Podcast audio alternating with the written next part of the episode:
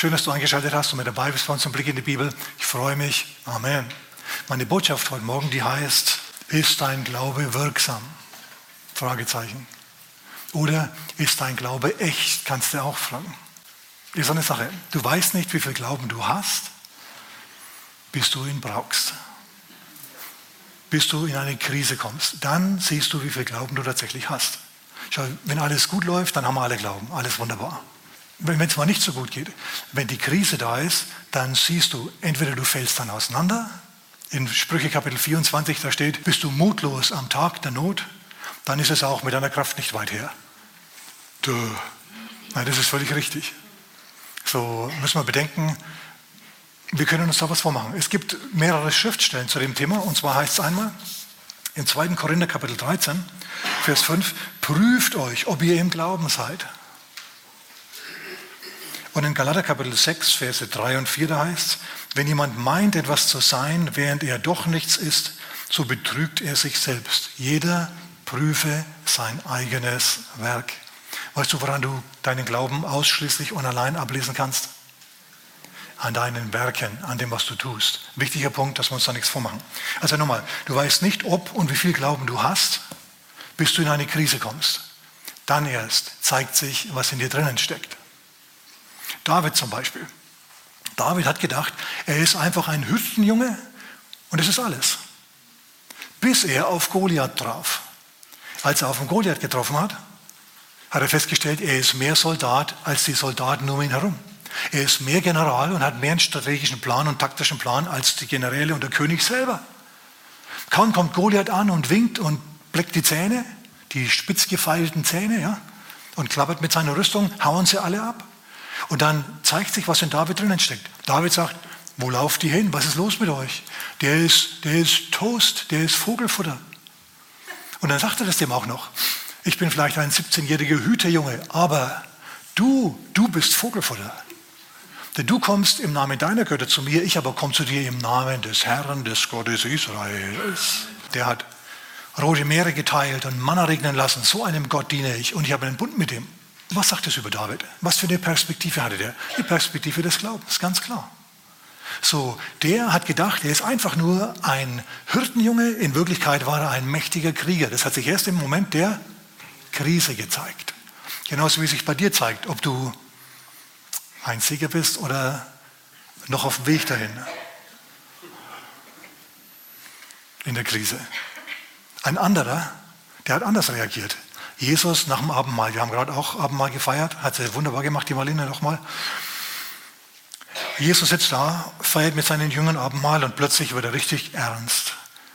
Und er sagt, in dieser Nacht werdet ihr euch alle von mir abwenden, jeder einzelne, jedes einzelne Gesicht.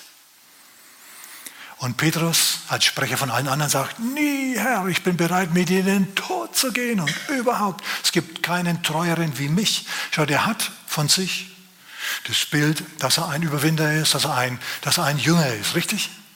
Er ist ein Jünger und kein Hasenfuß. Aber ob er ein Hasenfuß ist oder ein Jünger, das zeigt sich erst im Moment der Krise. Und dann kommen nach Gethsemane die Soldaten und die Polizei und die sind schlecht drauf, die lassen den Schlagstock rotieren und verhaften Jesus. Und in dem Moment, in dem sie Jesus verhaften, laufen sie alle davon, inklusive Petrus. Was war ein Petrus? Ein Glaubensüberwinder, ein Held in dem Moment? Nö, einfach ein verwirrter, ein verwirrtes Menschenkind, ein verwirrtes Schaf. Er hat es ja gut gemeint. Ich meine, er hat sein Schwert gezogen und hat dann den Diener des, des, äh, des Hohepriesters mit dem Schwert bearbeitet hat ihm ein Ohr abgehauen. Das hat Jesus bewegt, das letzte Wunder im Fleisch zu tun vor der Auferstehung. Er hat das Ohr wieder angesetzt. War wichtig. Wenn er das nicht gemacht hätte, dann hätten wir ihn verklagen können. Du bist ein Revoluzer, deine Jünger haben das Schwert gezogen gegen die Polizei. Also, bist gerecht verurteilt. Und das wollte Jesus natürlich um jeden Preis verhindern. So, wir sehen also, dass Petrus hier nicht im Plan Gottes unterwegs war, nicht das Richtige gemacht hat, sondern, obwohl er es gut gemeint hat, genau das Falsche gemacht hat, genau das Verkehrte. Der den Plan überhaupt nicht durchblickt, den Gott hatte und den Jesus da ausführen wollte. Stattdessen hat er gemacht, was er für richtig hielt und ist auf ganzer Linie gescheitert. Erst hat er das Ganze geistliche Erlösungswerk in ein politisches Drama verwandelt, eben mit dieser Gewalt, die er da ausgeübt hat. Und das nächste war, er ist davon gelaufen wie alle anderen auch. Der hat gedacht, er ist der Durchblicker, er ist der Checker, er weiß es, er kann es. Und im Moment der Krise hat sich vorausgestellt, gar nichts war. Er ist auseinandergefallen, wie so viele andere auch. Wir machen ihm da mal keinen Vorwurf, denn du und ich, wir wissen auch nicht, wie wir im Moment der Krise reagieren. Erst im Moment der Krise sehen wir, was wirklich in uns drin steckt. Und wisst ihr was? Deswegen rede ich drüber. Die Krise kommt früher oder später. In irgendeiner Form kommt sie und dann musst du dich bewähren. Und ich möchte, dass du dann leuchtest wie die Sonne. Dass deine Gebete gehört werden und dass du stark bist, so stark wie du dich fühlst in guten Momenten. Dass du so gut auch in schlechten Momenten dann drauf bist. Wir sind wie Schwämme. Und wenn der Druck auf uns ausgeübt wird, dann kommt raus, was in uns drinnen ist. Und manchmal ist es nicht schön. Deswegen meine Botschaft heute, ist dein Glaube wirksam? Oder auch, ist dein Glaube echt? Denn ich sage euch mal was. Ein sehr hoher Prozentsatz von Christen macht sich da was vor. Für die ist das Christentum eher ein, eine soziale Sache, eine kulturelle Sache. Wir gehen in die Kirche, weil wir schon immer in der Kirche sind. Okay, wir gehen dahin, weil macht man einfach. Zumindest ein paar Mal gehen wir dorthin im Monat, dass wir uns nicht vergessen.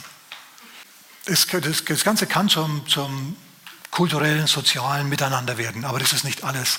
Wir hier wollen, dass du geistliche Kraft von Gott bekommst, die Wunder bewirkt in deinem Leben, die dir Türen auftut, die du dir selber nicht auftun kannst. Dass du den Plan Gottes, den er für dich hat, ausführen kannst. Und den kannst du nicht alleine von dir aus machen. Okay? Da brauchst du die Kraft Gottes dazu. Und wenn er dir diese Kraft nicht gibt, dann bist du gelackmeiert. Wir wollen aber, dass du diese Kraft Gottes hast und dass du dann seine Kräfte in deinem Leben wirken hast und seinen Plan in deinem Leben ausführen kannst. Also wenn du mit Sachen beschäftigt bist, für die du Gott nicht brauchst, dann bist du unterbeschäftigt. Er hat dann noch mehr für dich. Allen Ernstes. Amen. Okay, lass mich weitergehen. Glaube haben wir schon festgestellt, kommt aus dem Hören. Glaube kommt aus dem Hören. Römer Kapitel 10, Vers 17. Glaube kommt aus der Verkündigung. Verkündigung vom Wort Gottes. Wohl richtig. Aber, sag mal, aber. Die Predigt, die gepredigt wird, die kann auf deinen Herzensboden fallen und es kann sein, dass die da praktisch spurlos verdampft.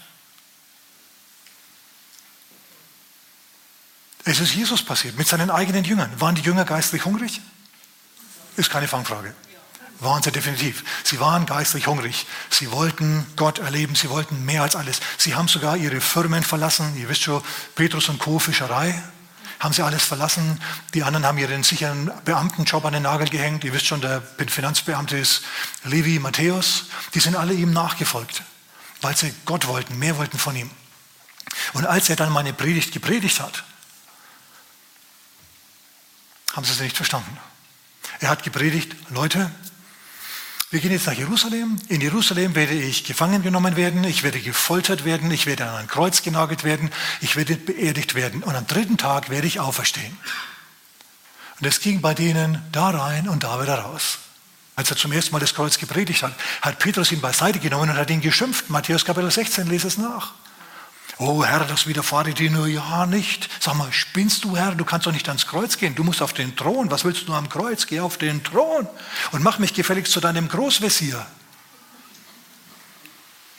Und Jesus sagt zu ihm, geh hinter mich, Satan. Du denkst nämlich an das, was die Menschen wollen und nicht an das, was Gott will. Hm. Dann hat er es nochmal gepredigt. Jerusalem, Gefangennahme, Folter, Kreuz, Tod, Auferstehung. Sie haben es wieder nicht verstanden. Dann hat es ihnen noch einmal gepredigt, kurz bevor er nach Jerusalem hineingegangen ist. Jerusalem, Gefangennahme, Folter, Kreuz, Tod, Auferstehung. Sie haben es nicht verstanden. Dann ist es alles passiert. Er ist gefangen genommen worden, gekreuzigt worden, er ist auferstanden und dann hat er Frauen den Marias. Ihr wisst schon, Maria Magdalena, Maria, der Mutter des Jakobus und seiner Tante Salome. Diesen Leuten ist er erschienen und hat ihnen gesagt, vor allem der Maria Magdalena, geh hin und klär meine Jünger auf. Wenn sie diese Botschaft gehört hätten und verstanden und angenommen hätten, dann wären sie begeistert vorm Grab gestanden und hätten darauf gewartet, dass die Auferstehung stattfindet. Aber das haben sie nicht. Stattdessen saßen sie daheim, haben sich verbarrikadiert und verbunkert und haben geheult und geflennt und ab und zu genascht. Denn als Jesus erschienen ist, haben sie gerade zu Abend gegessen. ne? Frustessen. Ach, ich bin so traurig, wo ist der Kühlschrank? Ne? Ja, ganz genau so war es. Und dann kannst du nachlesen, das Wort Gottes sagt, die Frauen kamen zu den Jüngern, haben es den Elfen erzählt und sie glaubten ihnen nicht, es erschien ihnen wie leeres Geschwätz. So, da kann jemand die absolute Wahrheit predigen, eine wunderbare, herrliche Auferstehungspredigt predigen, in der alles vorkommt.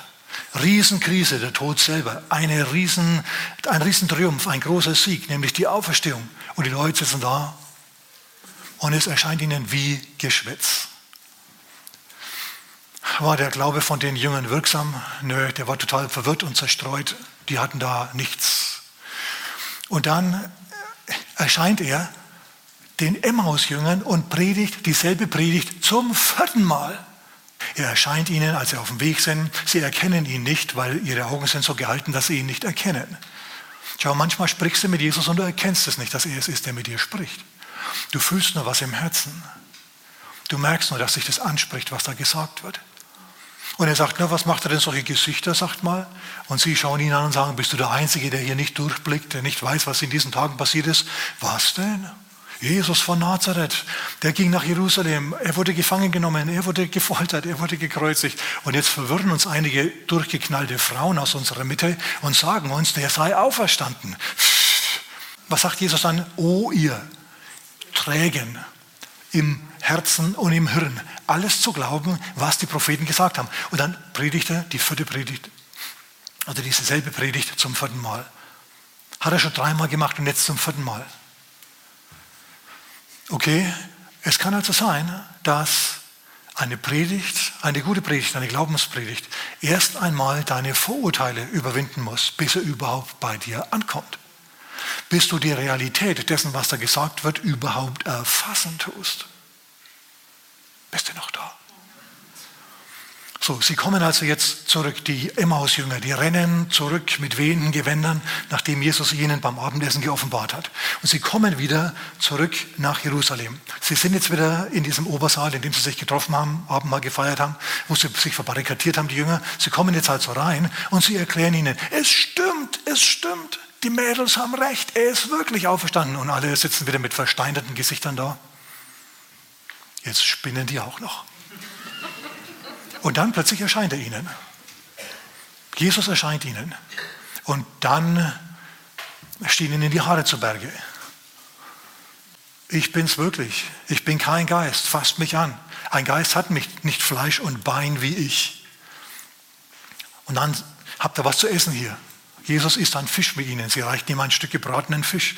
Und sitzt dann da und isst. Und es heißt, und er schalt ihren Unglauben. Dass sie nicht geglaubt hatten, den Frauen nicht geglaubt haben und denen, die ihnen, ihnen von der Auferstehung erzählt haben, nicht geglaubt haben. Er hat nicht gesagt, ach ja, das war jetzt alles dramatisch und schlimm für euch, das ist wirklich so eine Sache. Nein, er hat sie geschimpft. Was mir also zeigt, dass du deinem Glauben ein wenig auf die Sprünge helfen kannst. Dadurch, dass du dein Herz aufmachst und deine Ohren aufmachst und prüfst in deinem Herzen, ob das wirklich so ist, wie das dargestellt wird hier, wie das gesagt wird. Also das Problem mit dem Hören ist es, dass wir selektiv hören. Und die Predigt vom Glauben und von dem, dass Gott Wunder in deinem Leben tun will, die muss erst einmal über deine Vorurteile drüber. Die muss da erst einmal sich durchbohren. Und es kann dauern. Es kann sein, dass du eine Predigt fünfmal hören musst, wie die Apostel hier, bis du sie endlich erfasst hast. Wer es fassen kann, der erfasse es. Dass du das erst erfassen musst was da auf dich losgelassen wird. Gut. Soweit so klar. Es ist wichtig, dass wir uns da nichts vormachen. Denn Leute, schaut, die leben Jahr und Tag ohne Gebetserhörung. Und ihnen macht es gar nichts groß aus. Sie leben ihr tägliches Leben, sie gehen auf die Arbeit, sie kommen zurück, sie schauen fern, sie gehen ins Bett und, und haben keine Gebetserhörungen. Unter anderem deswegen, weil weil sie nicht wirklich im Glauben sind. Ihr Glaube ist nicht wirklich wirksam. Und du kannst so leben und du, sogar, du kannst sogar ein ziemlich gutes Leben so haben. Aber das ist nicht das Leben, das Gott für dich hat. Ja, und du hast deine Zeit nicht verschwendet, wenn du heute hier gekommen bist, um zu erfahren, wie das geht. Dass man im Glauben vorangeht, dass man Gott in seinem Leben merkt und erlebt. Amen. Interessiert es irgendjemanden? Okay, gut. Alles klar. Doch. Fokus. Du musst dich auf das Richtige fokussieren. Du musst aufs Richtige blicken. Als das Wort zu Noah kam, ich bin jetzt wieder im Hebräer Kapitel 11, als, als, es zu, als das Wort Gottes zu Noah kam, es kommt eine Sintflut, bereite dich vor, bau ein Schiff. Da hat Noah seinen Fokus auf das Schiff und auf das Kommende gerichtet und nicht auf das gute Wetter und nicht auf das, dass die Tage einfach ihren Lauf nahmen, dass sie sich nicht groß von den anderen unterschieden haben. Er hat in seinem Herzen gewusst und geglaubt, es kommt Regen, obwohl es noch nie geregnet hat. Und ist dann Regen gekommen? Ja, es hat zwar 100 Jahre gedauert. In diesen 100 Jahren hat er dieses Boot gebaut. Aber es, dann, dann kam es eben doch. Fokus, Fokus. Was ist dir wichtig im Leben? Auf was schaust du? Wenn du Gott erleben willst, dann musst du dir sein Wort aneignen. Ich sage da kein Geheimnis. Und was da steht, vor allem im Neuen Testament natürlich, dir anziehen. Amen. Bei Mose war es so ähnlich. Lass mich ganz kurz mal zu Mose kommen. Von Mose steht im Hebräerbrief Kapitel 11, dass Mose, als er 40 Jahre alt war, sich dazu entschieden hat, kein Ägypter mehr zu sein, sondern ein Israelit. Und ich bin mir sicher, zu dem Zeitpunkt hat er erkannt, dass die Götter Ägyptens bankrott sind, dass die eigentlich nur verherrlichte Triebe sind und Vorlieben und so. Ihr wisst schon, das Abtanzen in der Disco zum goldenen Kalb und das Abchecken von den Mädels da. Alle diese Dinge, das war bei denen damals Gottesdienst, solche Sachen. Bei uns ist es heute Disco-Besuch, damals war das Gottesdienst, die haben das entsprechend verbrämt. Und irgendwann hat er erkannt, dass der Gott Abrahams, Isaaks und Jakobs größer ist, besser ist, dass das was anderes ist. Und er hat erkannt, dass, dass es besser ist, mit Gott zu gehen, mit dem Gott Israels, mit Jahwe, als mit den ganzen Göttern Ägyptens. Und das hat ihm Probleme gemacht. Denn er war ja in einer privilegierten Familie. Er war schön, er war reich, er war berühmt. Und man hat ihn zu einem Fürsten ausgebildet. Die Geschichten der Juden sagen, der war ein General und hat viele Schlachten gewonnen, alles mögliche Mose in seiner ägyptischen Zeit. Aber irgendwann hat er sich gesagt, hey, so kann es nicht weitergehen. Wenn Voraussetzung für mich ist, dass ich an diesen Götzendiensten mitmache, dass es verpflichtend ist quasi, hier mich in der Betriebsfeier mit dem Chef zu besaufen und diese ganzen anderen Dinge, ja, Unzucht zu treiben, alle diese Sachen, die ja mit, dem, mit diesen Gottesdiensten zu tun hatten. Wenn das der Preis dafür ist, dann will ich das nicht haben, dann gehe ich lieber mit dem Gott Israels, der anders auftritt, für den andere Dinge wichtig sind, innere Werte wichtig sind, Ehrlichkeit und solche Sachen. Aufrichtigkeit, Selbstdisziplin, solche Sachen sind für den wichtig. Außerdem will ich den erleben und meint seinen Einfluss in meinem Leben haben. So hat Mose sich das erledigt, äh, überlegt. Er hat also einen sündigen und weltlichen Lebensstil abgehakt und hat sich hingewendet zu Gott, hat danach gefragt, Gott, was willst du? Mose hat sich auf den Herrn fokussiert. Er hat gesagt, ich lebe so, als ob ich ihn sehen würde. Es wäre gut für uns, wenn wir auch so leben würden. Wenn wir leben würden, als würde Jesus ständig neben uns hergehen, als würde er uns sehen. Denn weißt du was? Er ist wirklich mit dir alle Tage bis ans Ende. Und er sieht dich wirklich. Ich weiß von einem Mann, der in so ein Haus mit einer roten Laterne gegangen ist und gesagt hat, Herr, ich gehe da jetzt mal kurz rein, warte mal schnell, ich komme dann wieder, warte auf mich hier draußen. Und dann ging er da rein und als er wieder rauskam, war der Herr nicht mehr da. Es hat Jahre gedauert, bis er wieder ins Reine gekommen ist mit sich und mit Gott. Mose hat sich gesagt, hey, ich gehe ich geh nicht mehr, ich gehe nicht mehr am Samstagabend in die Disco zum goldenen Kalb und reiß da ein Mädchen auf oder zwei, sondern ich gehe in den Lobpreisgottesdienst. Gibt es auch Mädchen? Aber der Fokus ist woanders. Der Fokus ist auf dem Herrn, sag mal jemand Amen. So, die heiligste Partnerfindung gibt es auch. Wir machen heute keinen Götzendienst mehr im eigentlichen Sinn. Für viele ist heute der Mammon der Götze, der sie am meisten beeinflusst. Und da musst du dich selber fragen. Wenn du ein Geschäftsmann bist, rechnest du richtig ab. Bist du ehrlich in diesen Dingen? Oder schummelst du mal ein bisschen hier und ein wenig da, damit du auf einen grünen Zweig kommst? Sei in diesen Dingen ehrlich. Der Herr sieht es. Und denk dran, die Sklaven, die mit Gott gegangen sind und aus Ägypten ausgezogen sind, die sind behängt gewesen mit Klunkern von den Ägyptern, die die ihnen freiwillig geschenkt haben. Und haben Gold und Silber und alles Mögliche bekommen von ihren ehemaligen Herren. Freiwillig. Der Herr würde dich nicht vergessen. Dreh dich mal zu deinem Nachbarn und sag, der Herr vergisst dich nicht. Der Herr vergisst dich nicht, er verlässt dich nicht und er versäumt dich nicht und er vergisst dich nicht. Und wenn es jetzt aussieht, als ob du durch eine Mangelzeit gehst, es kommt eine Zeit, in der es wieder besser geht. Amen. Es geht weiter. Mit dem Herrn geht es weiter, aber du musst deinen Glauben ernst nehmen. Amen. Ansonsten läufst du in Gefahr, dir was vorzumachen. Bis der Moment der Krise kommt. Im Moment der Krise brechen dann alle möglichen Lebensentwürfe zusammen und deine auch, wenn dein Glaube nicht echt war. Ich möchte aber, dass du im Moment der Krise stehst wie ein Fels, wie ein Leuchtturm. Dass wenn Druck auf dich ausgeübt wird, der Glaube und der Christus in dir rauskommt. Fokus. Jesus sagt zu seinen Jüngern, lasst uns übersetzen ans andere Ufer. Sie springen ins Boot und sie rudern los. Und dann kommt der Sturm auf den See. Es wird immer schlimmer, der Sturm tobt. Jesus ist müde, er schläft auf dem Kissen im Boot. Und das Schiff wird hochgehoben auf den Wellenkamm, dann pflügt es durchs Wellental runter, wird im nächsten Moment wieder hochgehoben. Ihnen ist schon schwindlig und schummrig und schlecht. Und sie schauen auf den Sturm mit einem Auge. Mit dem anderen Auge schauen sie auf den schlafenden Jesus. Der Sturm ist sehr wach. Jesus schläft. So, sie, sie fangen an, einen Silberblick zu kriegen. Was ist hier los? Wir sind doch in seinem Willen unterwegs. Wir sind doch in seinem Willen. Wir, wir, machen doch, was er uns aufgetragen hat. Warum sind wir jetzt so nass? Warum kommt jetzt Wasser in unser Boot hinein? Wir machen doch alles richtig. Blöd, wenn Jesus in einem Boot schläft und der Sturm wach ist. Der Fokus ist zunächst unentschlossen. Am Anfang, als sie losrudern, blicken sie auf Jesus und sagen, ist es nicht schön, wie er da sich hinkuschelt ans Kissen. Ich habe sie ihm noch aufgeschüttelt, ja, jetzt schläft er, ist wunderbar. Und im nächsten Moment weht der Wind und im nächsten Moment hat der Sturm ihre Aufmerksamkeit gefangen. Der Fokus liegt auf dem Sturm, nicht mehr auf Jesus. Und jetzt haben sie Angst. Denn das Wasser kommt schon ins Boot, erst bis zum Knöchel, dann bis zu, dem, zu den Waden und zum Schluss bis zu den Knien. Und jetzt denken sie sich, es geht abwärts. Wir kommen um. Und Jesus schläft. Und dann überlegen sie sich, was sie jetzt machen.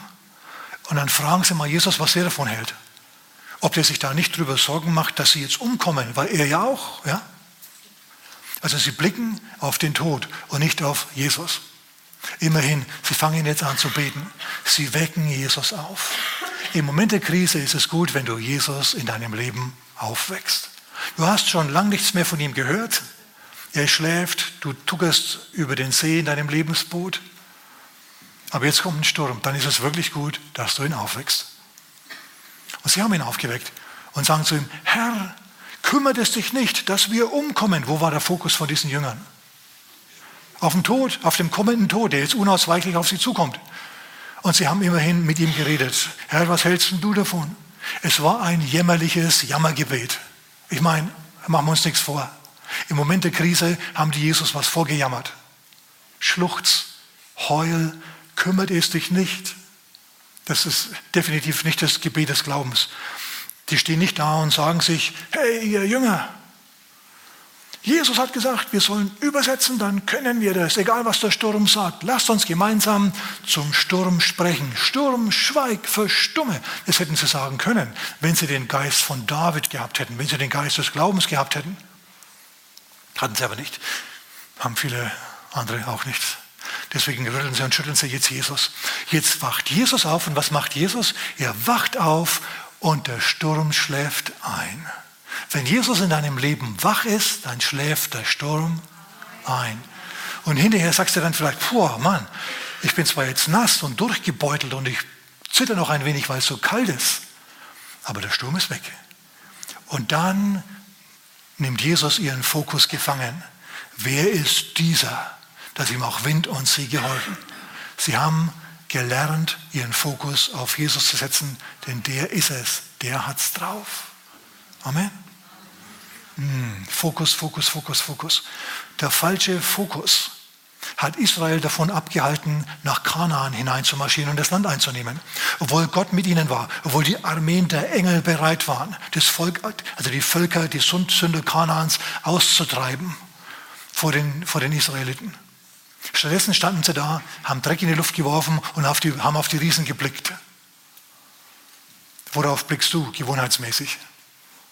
Auf die Schwierigkeiten, die sich dir stellen, oder blickst du auf den Riesen, der hinter dem Riesen steht? Dieser Riese, an dem keiner vorbeikommt, der hat einen Namen, der heißt, mit J fängt er an und mit S hört er auf. Ne? Jesus, ganz genau.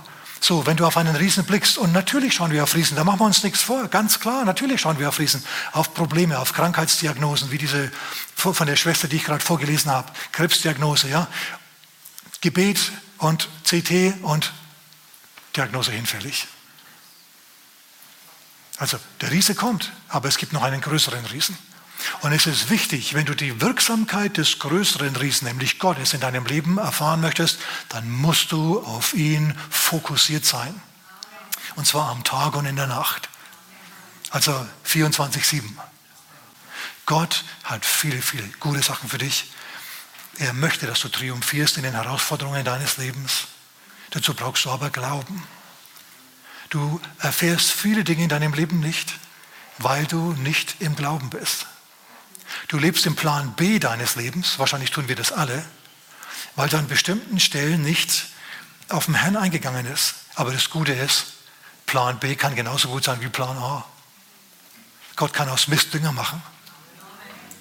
Und er rechnet schon damit, dass wir nicht den geradesten Weg gehen. Der Einzige, der den geraden Weg gegangen ist, den gerätesten möglichen Weg, das war Jesus. Ja, von der Krippe zum Kreuz und ohne Unterbrechung durchgezogen, ohne Fehltritt, ohne alles. Bei uns, wir gehen eher den Moseweg. 40 Jahre in der Wüste, den Segen, den er für dich hat, den kannst du immer noch im vollen Umfang in Empfang nehmen. Aber du musst dich auf, die, auf das Leben im Glauben einlassen. Amen. Okay, gut. Ich möchte dich jetzt noch ermutigen und einladen, Jesus in dein Leben einzuladen, falls du das noch nie gemacht hast. Du hast jetzt diese Predigt gehört und hast dir gedacht, hm, gut, bin doch gar kein Christ dann bitte jetzt einfach mit. Wir beten alle miteinander. Mach deine Augen zu und bitte mit. Sag mit mir, Herr Jesus, vergib mir meine Sünden. Komm in mein Leben und mach mich neu. Danke, Herr, für ewiges Leben. Ich empfange jetzt. Und jetzt schnaufst du mal tief ein. Und wenn es noch nicht warst, dann bist du jetzt ein Kind Gottes, bist von neuem geboren. Deine Sünden sind vergeben. Amen. Gottes Segen.